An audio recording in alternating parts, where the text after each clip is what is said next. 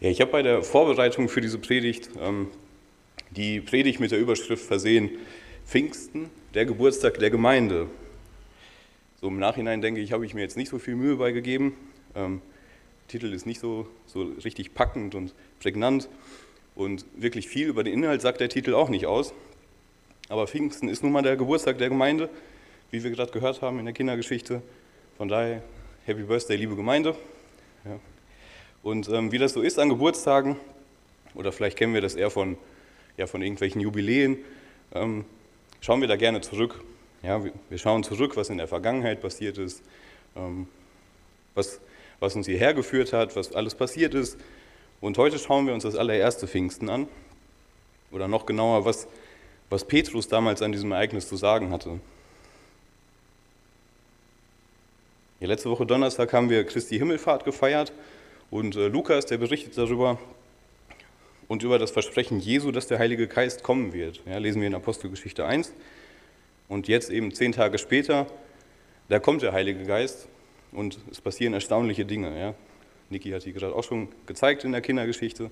Ja, Feuer vom Himmel, Flammen über den, ähm, über den Köpfen der Jünger, ein gewaltiger Wind und natürlich bleibt das alles nicht unbemerkt.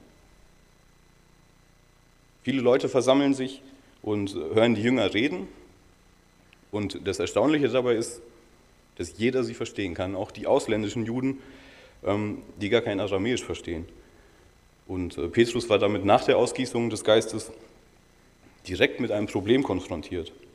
er, war, er hatte eine Unsumme an Jüngern, die in fremden Sprachen reden, um die Jünger herum eine Unsumme an Ungläubigen, die sich die Frage stellten, was geht hier eigentlich ab? Und ja, weil man das Ganze nicht so recht einordnen kann, fangen die Ersten an, noch blöde Sprüche zu, zu machen. Ähm, Apostelgeschichte 2 könnt ihr auch schon mal aufschlagen. Ähm, da bewegen wir uns heute ab Vers 13. Andere aber spotteten und sprachen, sie sind voll süßen Weines. Ey, die sind alle besoffen. Die, die lallen da rum und ja, als ob es so leicht wäre, eine fremde Sprache zu reden, eine Flasche Wein zu viel und plötzlich kannst du Mandarin oder so in der Art. Ja. So einfach ist es dann eben doch nicht.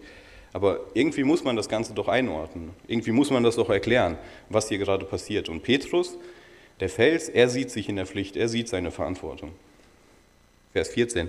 Da trat Petrus zusammen mit den Elf auf, erhob seine Stimme und sprach zu ihnen, ihr Männer von Judäa und ihr alle, die in Jerusalem wohnt, das sollt ihr wissen und nun hört auf meine Worte. Ja, in manchen Übersetzungen steht hier zusammen mit den Elfen oder mit den Elfen. Ähm, ja, nicht vertauschen, die, elf, die anderen elf Apostel sind gemeint und nicht die mit den spitzen Ohren. Also da ist die passende Gelegenheit, die Gelegenheit, eine Predigt zu halten. Und Petrus ist derjenige, der diese Gelegenheit tatsächlich nutzt. Jesus hatte gesagt, er ist der, auf den die Gemeinde aufgebaut werden würde, der ein Fels ist. Und hier beweist sich Petrus tatsächlich als Fels. Und er predigt das Evangelium. Und wir merken in dem, was er uns jetzt sagt, was er seinen Zuhörern sagt, dass das Evangelium für ihn eine Botschaft ist, die ja viel mehr ist als ein guter Rat. Ja, Timothy Keller, der schrieb dazu mal relativ klar, das Evangelium ist eine Botschaft, die gepredigt werden muss. Ja, wir haben das manchmal in unserem Kopf so, ähm, dass wir denken, ja, ich kann das Evangelium auch leben. Ja, und es gibt auch diesen Spruch, predige das Evangelium und wenn es sein muss, auch mit Worten. Ähm, und der Gedanke, der dahinter steckt, ist, ja, mein Leben predigt das Evangelium. Und es ist bestimmt auch nicht falsch, sein Leben so, so zu führen, so auszurichten, dass es das Evangelium widerspiegelt. Aber das Evangelium ist primär eine Botschaft. Eine Botschaft von dem, was Gott getan hat und wir müssen diese, Mensch, äh, diese Botschaft anderen Menschen sagen. Wenn dann zusätzlich noch unser Leben diese Botschaft, die wir sprechen, unterstreicht, umso besser. Aber lasst uns eben nicht vergessen, dass das Evangelium eine Botschaft ist.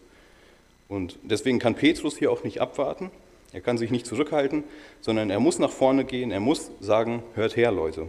Und alles wird still und er entkräftet erstmal das Argument, dass sie alle betrunken seien. Vers 15. Denn diese sind nicht berauscht, wie er meint. Es ist ja erst die dritte Stunde des Tages. Ja? Es ist etwa ähm, 9 Uhr früh, ja, 9 Uhr morgens. Wäre heutzutage vielleicht nicht mehr unbedingt ein Gegenargument, aber damals war klar, wenn jemand etwas trinkt, dann tut er das abends nach der Arbeit. Es ist einfach nicht die Zeit dafür. Aber was ist es dann? Ja?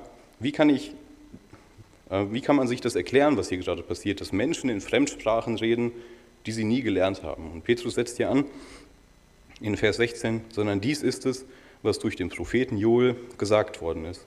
Ja, Petrus greift zurück ähm, aufs Alte Testament und im Alten Testament gibt es eben diesen kleinen Propheten, einen von den zwölf kleinen Propheten, äh, Joel. Und Joel spricht schon Jahrhunderte bevor Pfingsten passiert von Pfingsten und er sagt da folgendes. Und es wird geschehen in den letzten Tagen, spricht Gott, da werde ich ausgießen von meinem Geist auf alles Fleisch. Und eure Söhne und eure Töchter werden Weissagen, und eure jungen Männer werden Gesichter sehen, und eure Ältesten werden Träume haben. Im Alten Testament war es so, dass nur einige wenige ausgewählte Gläubige den Heiligen Geist bekamen. Ja, sie wurden damit gesalbt für ihre bestimmte Funktion. Ähm, ja, häufig eben Könige oder Propheten, solche Leute eben. Der Otto Normalgläubige im Alten Testament, der hatte den Heiligen Geist nicht. Im Neuen Bund, in dem wir uns eben auch befinden, ist das Ganze anders. Ja, der Geist gehört zur Standardausstattung, ja, ist nicht aufpreispflichtig und den gibt es einfach für jeden. Und dass das so sein würde, das hatte Joel vorher gesagt.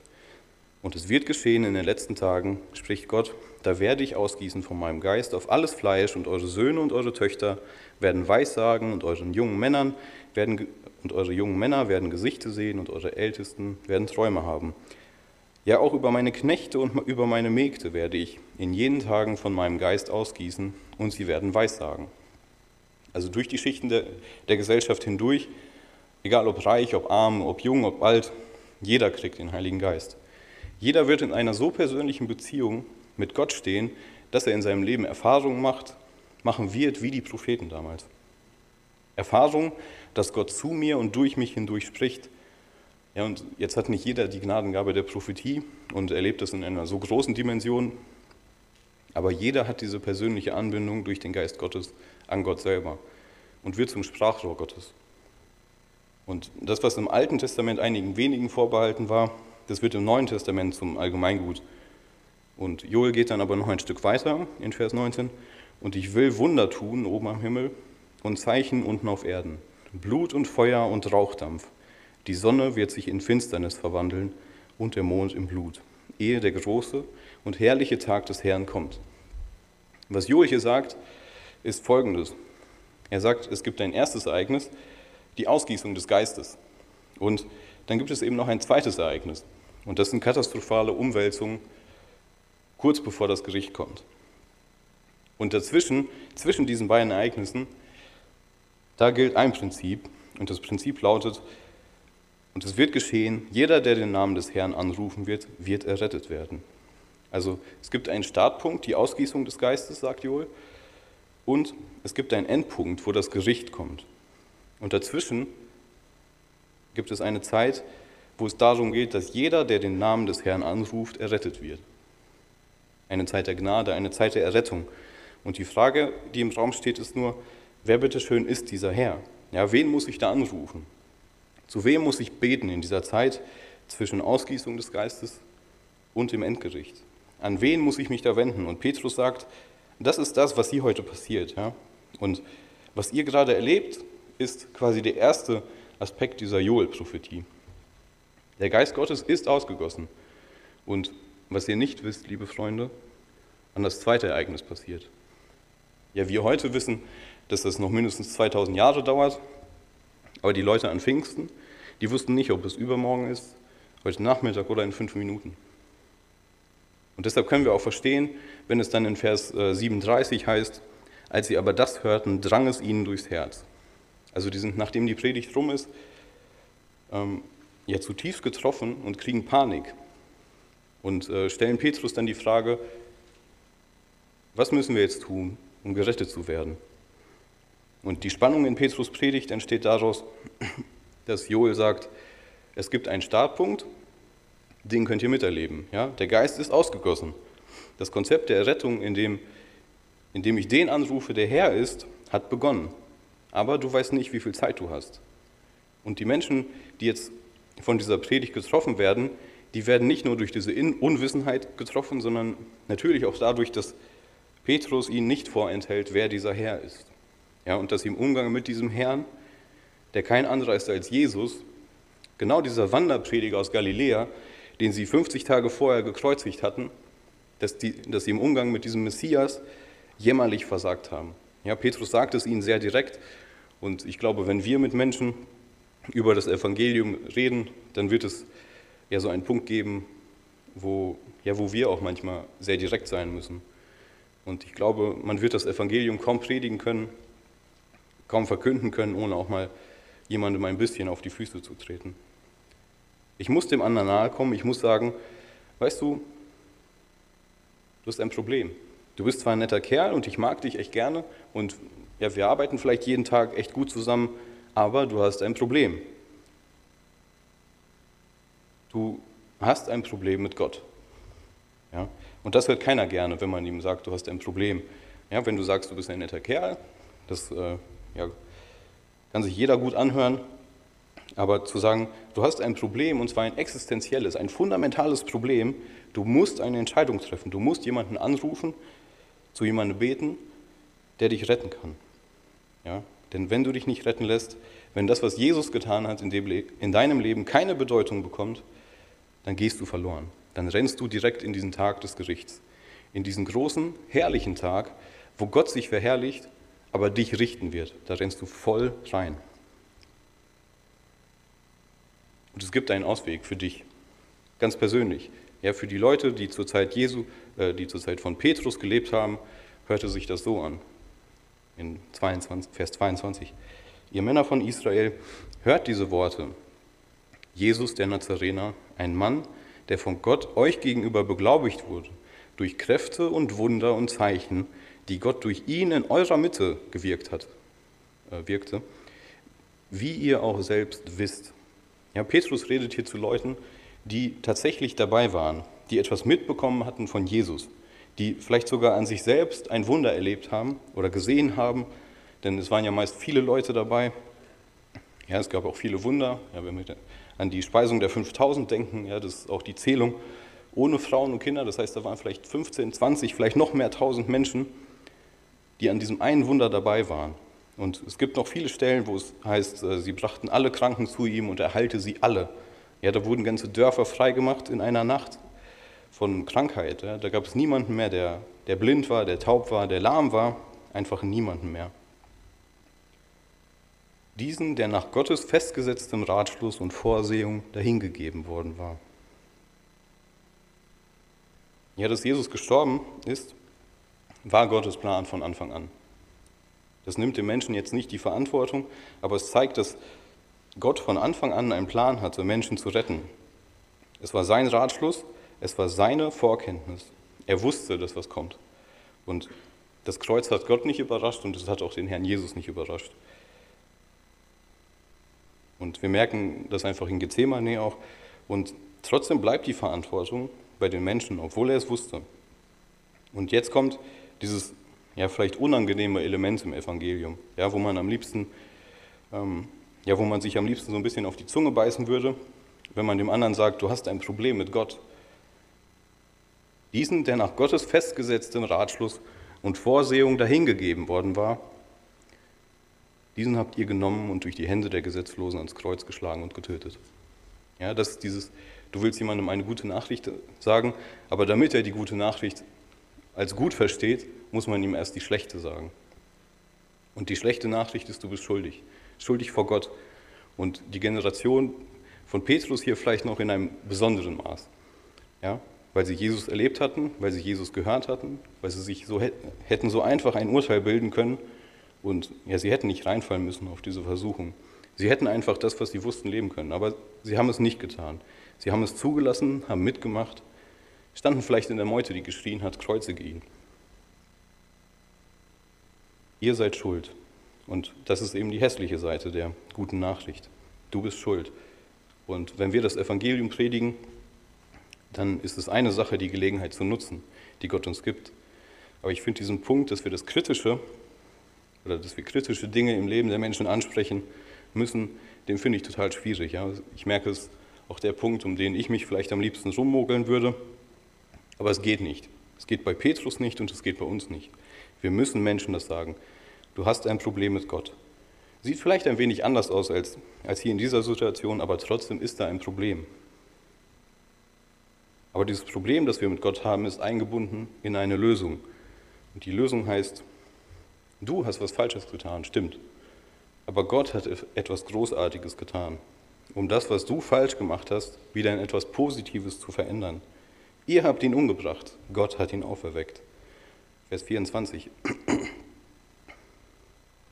Ihr wolltet ihn loswerden und Gott sagt, nein, Freundchen, das letzte Wort, das spreche ich. Den hat Gott auferweckt.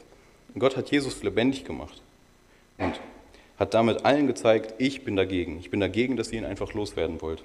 Ich sage euch, er hat keine Sünde getan, nicht eine einzige. Alles, was ihr ihm untergeschoben habt, stimmt nicht. Ich erwecke ihn auf, ich lasse ihn wieder lebendig werden. Ihn hat Gott auferweckt, indem er die Wehen des Todes auflöste, weil es ja unmöglich war, dass er von ihm festgehalten würde. Ich war in meinem Leben schon ein paar Mal in einem Kreissaal und habe ähm, Wehen nicht miterlebt, ich habe Wehen gesehen. Ähm, und in dem Moment, wo es so richtig losgeht, also so richtig, richtig losgeht, wo man den Eindruck hat, jetzt brauchen wir nichts mehr, das Kind kommt, ähm, da muss keiner mehr nachhelfen, die Wehe, die regelt das schon von alleine.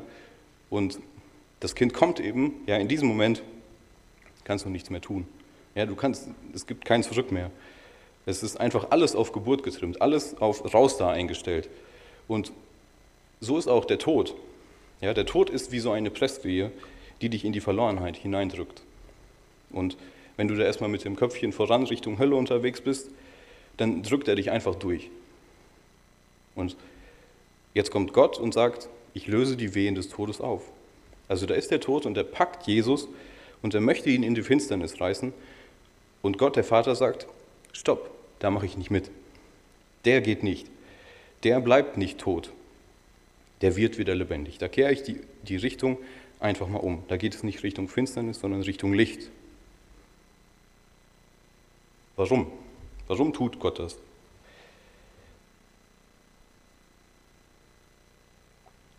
Und ähm, Petrus, der ist ein Alttestamentler, deshalb zitiert er jetzt hier aus Psalm 16. Ähm, ich lese nochmal 24. Ihn hat Gott auferweckt, indem er die Wehen des Todes auflöste, weil es ja unmöglich war, dass er von ihm festgehalten würde. Es war unmöglich, dass der Tod den Christus packt und einfach in die Finsternis zieht. Frage, warum? Warum ist es unmöglich gewesen? Warum war es eine Unmöglichkeit, dass Jesus stirbt und im Tod bleibt? Und die Antwort findet sich im Psalm 16. David nämlich sagt von ihm, ich sah den Herrn alle Zeit vor mir, denn er ist zu meiner Rechten, dass ich nicht wanke. Ja, das ist das, was Jesus ausgezeichnet hat. Jesus war als Mensch auf der Erde einer, der immer mit Gott gewandelt ist, immer mit Gott unterwegs war. Zu jeder Zeit konnte Jesus sagen, ich sehe den Herrn, den Vater vor mir, denn er ist zu meiner Rechten, damit ich nicht wanke. Wenn ein Mensch wie Jesus sein ganzes Leben so lebt, dass der Vater dass er den Vater beständig vor sich sieht und der Vater derjenige ist, der ihn hält, die ganze Zeit, wenn du ein solches Leben lebst, in dem es keine Sünde gibt, sondern nur eine unendlich innige Beziehung zu Gott, dem Vater, dann gibt es nichts in deinem Leben, was den ewigen Tod rechtfertigt. Und deswegen ist es nicht möglich, ja? weil in dem Moment, wo, wo Jesus stirbt, quasi so ein anderes geistliches Prinzip zuschlägt, ja, was dieses relativ simple Prinzip des Sterbens einfach umkehrt. Und das beschreibt David im Alten Testament. Er beschreibt den Messias als einen, der alle Zeit mit Gott lebt und der, weil er das tut, Hoffnung hat. Die Hoffnung des Messias heißt, ja auch mein Fleisch wird in Hoffnung ruhen. Das heißt, selbst wenn ich sterbe, wird das in Hoffnung geschehen. Ich sterbe nicht einfach und habe dann Angst, auf der anderen Seite geht es nicht weiter. 27. Denn du wirst meine Seele nicht dem Totenreich preisgeben und nicht zulassen, dass dein Heiliger die Verwesung sieht. Das schreibt David über den Messias. Ja, der Messias stirbt mit der Hoffnung, ich habe ein Leben mit Gott gelebt und ich weiß, wenn ich gestorben bin, dann wird Gott es nicht zulassen, dass über mein Leben der Tod das letzte Wort hat. Und jeder, der Jesus nachfolgt, kann diesen Psalm für sich auswendig lernen. Ja, das letzte Wort hat immer das, das Leben über die, die geglaubt haben. Der Tod und sein Stachel haben keine Macht über die, die ewiges Leben in sich tragen. Ein Leben, das angebunden ist an den, der, auf, der gestorben und auferstanden ist. Wir werden auferstehen, weil Jesus auferstanden ist und weil wir an den glauben, der den Tod überwunden hat. Ja, und hier lesen wir, wie der Messias gedacht hat. Ja? Denn du wirst meine Seele nicht dem Totenreich preisgeben und nicht zulassen, dass dein Heiliger die Verwesung sieht. Das ist das, was Jesus dachte, als er am Kreuz hing und wusste, ich werde sterben. Und dann geht es noch weiter. Du hast mir die Wege des Lebens gezeigt, du wirst mich mit Freude erfüllen vor deinem Angesicht. Ja, mit dieser Hoffnung ist der Messias gestorben. Als einer, der keine Sünde getan hat, der immer mit Gott gelebt hat. Und jetzt könnte man sagen, ja, aber wenn du das zitierst, Petrus, ist ja aus dem Alten Testament. Bist du dir wirklich sicher, dass David hier von Jesus spricht? Ja, könnte es nicht sein, dass David von sich selber spricht? Und es ist manchmal so, wenn, oder meistens so, wenn wir im Alten Testament lesen, ähm, gerade die, die, Psalmen, die, ja, die werden aus einer persönlichen Situation herausgeschrieben. Ja.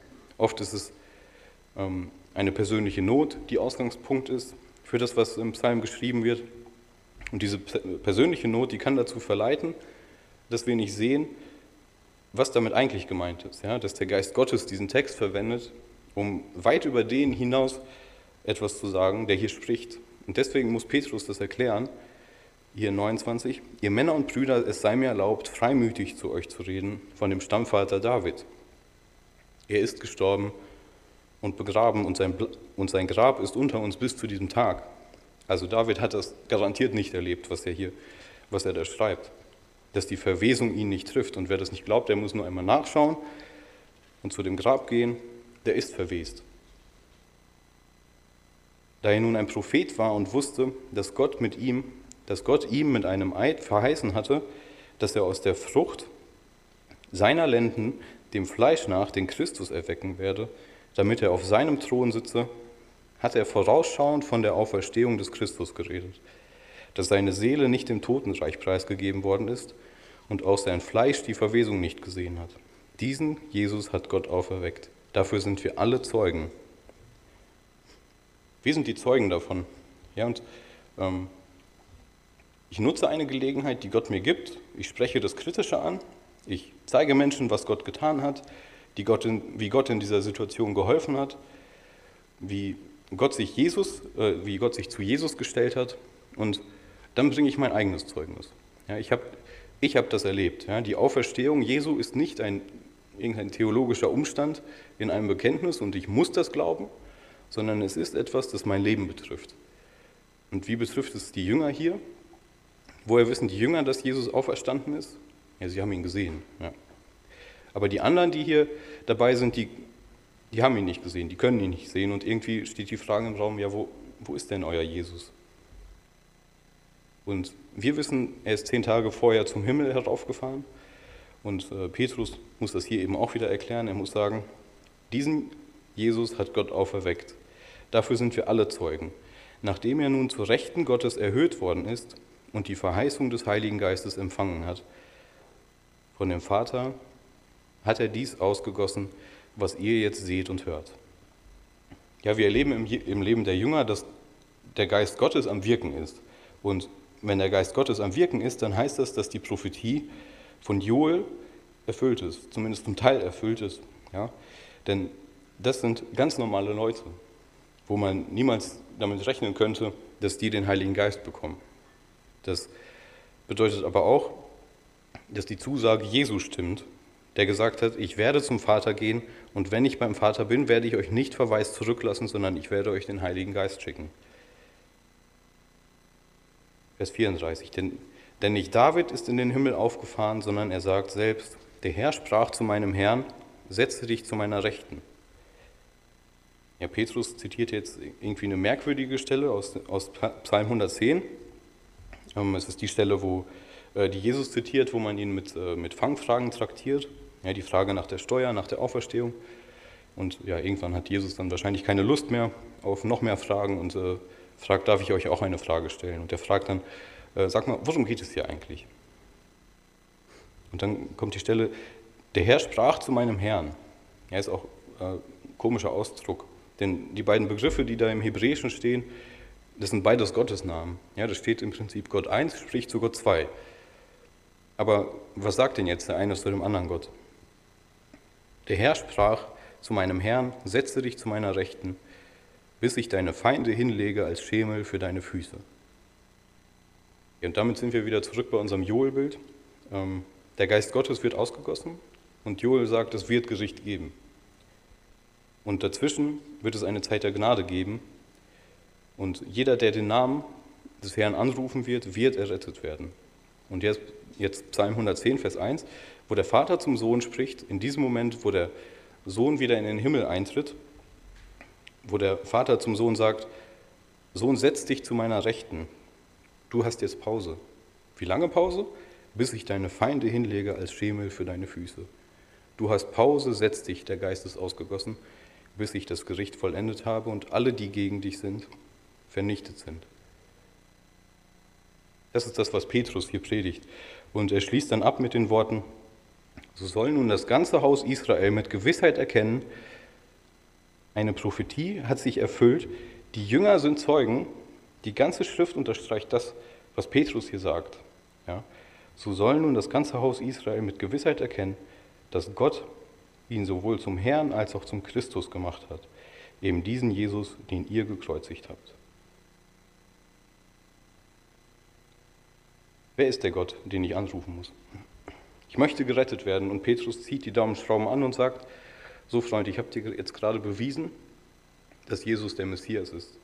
Und ich habe dir jetzt gerade gesagt, dass Jesus der ist, den du anrufen musst, zu dem du beten musst, wenn du gerettet werden willst. Wenn du dem zweiten Teil der Joel-Prophezeiung entgehen willst, dann ist jetzt die Gelegenheit, Buße zu tun. Und wenn du nicht genau weißt, wo du stehst, du bist der, der ihn gekreuzigt hat. Du stehst definitiv auf der falschen Seite. Und als das gesagt war, da kommt dann dieser Vers 37, als sie aber das hörten, drang es ihnen durchs Herz und sie sprachen zu Petrus und den übrigen Aposteln, was sollen wir tun, ihr Männer und Brüder? Und Petrus, der wird ihnen dann erklären, wie man Buße tut, warum man sich taufen lassen muss und wie es dann weitergeht. Ja, fünf Punkte, die, ähm, die das Ganze ein bisschen zusammenfassen und ähm, die wir vielleicht, nein, die wir auf jeden Fall mitnehmen sollen. Ähm, erstens, lasst uns die Gelegenheiten nutzen, die Gott uns gibt. Lasst uns darum bitten, dass wir die Möglichkeiten sehen und sie dann auch wirklich nutzen. Ja, das kann ein Kaffee trinken sein, ja, ein kleiner Besuch, das muss keine Predigt von der Kanzel sein. Lasst uns das Kritische ansprechen, auch wenn wir uns an der Stelle total unwohl fühlen und jemand anderes auch manchmal ein bisschen auf die Füße treten. Lasst uns zeigen, was Gott getan hat, wie Gott gewirkt hat in der, in der Geschichte, um Menschen zu retten. Lasst uns unser eigenes Zeugnis ins Spiel bringen, ja, wo wir Gott erlebt haben, wo wir beweisen können, zwar subjektiv, aber es ist auch irgendwie nicht widerlegbar, ja, dass Gott eine, Real, eine Realität ist und, und nicht eine Fiktion. Und wenn du dich traust, mache am Schluss den Sack zu und beschreib den Ernst der Lage. Ja, dass es ein Heute gibt, wo man sich entscheiden muss. Und äh, ja, vielleicht muss man das nicht immer, immer machen, aber es gibt auch Momente, wo man mal sagen muss, du, ich weiß nicht, wie viel Zeit du noch hast. Ja, vielleicht ist, ist es heute ein guter Moment, darüber nachzudenken. Amen.